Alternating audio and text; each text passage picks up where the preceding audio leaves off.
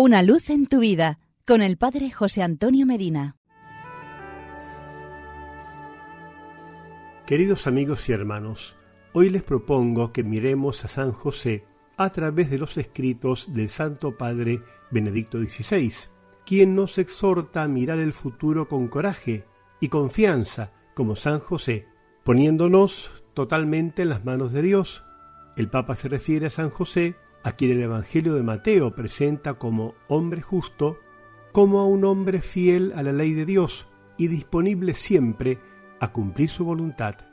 Por ello José entra en el misterio de la encarnación luego que el ángel del Señor se le apareciera en sueños y le anunciara, José, hijo de David, no temas tomar contigo a María tu mujer, porque lo engendrado en ella es del Espíritu Santo. Dar a luz un hijo y tú le pondrás por nombre Jesús, porque él salvará a su pueblo de sus pecados.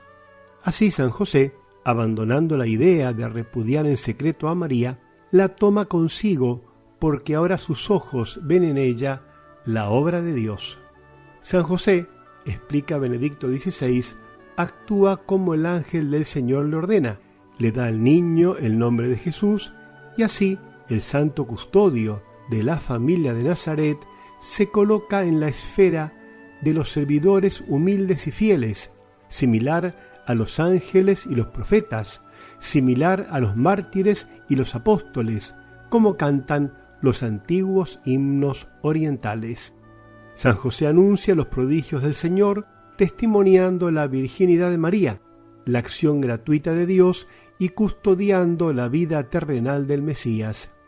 Benedicto XVI también afirma que veneramos al Padre legal de Jesús porque en él se perfila el hombre nuevo, que mira con confianza y coraje al futuro, el hombre que no sigue el propio proyecto, sino que se confía totalmente a la infinita misericordia de aquel que habían anunciado los profetas y que por tanto abre el tiempo de la salvación. Es digno remarcar que al santo custodio, Benedicto XVI, le confía a todos los sacerdotes de la Iglesia, para que sean como Él, entregados al Señor y reflejo de Cristo, haciendo en sus palabras votos para que, con la Virgen María, nuestros ojos se abran y vean a Jesús, y el corazón se alegre de este admirable encuentro de amor. Así sigue diciendo, que os invito a dirigir vuestra oración humilde y confiada a Jesús, nacido de la Santísima Virgen María, para que su luz oriente vuestras vidas y os llene de su amor y paz.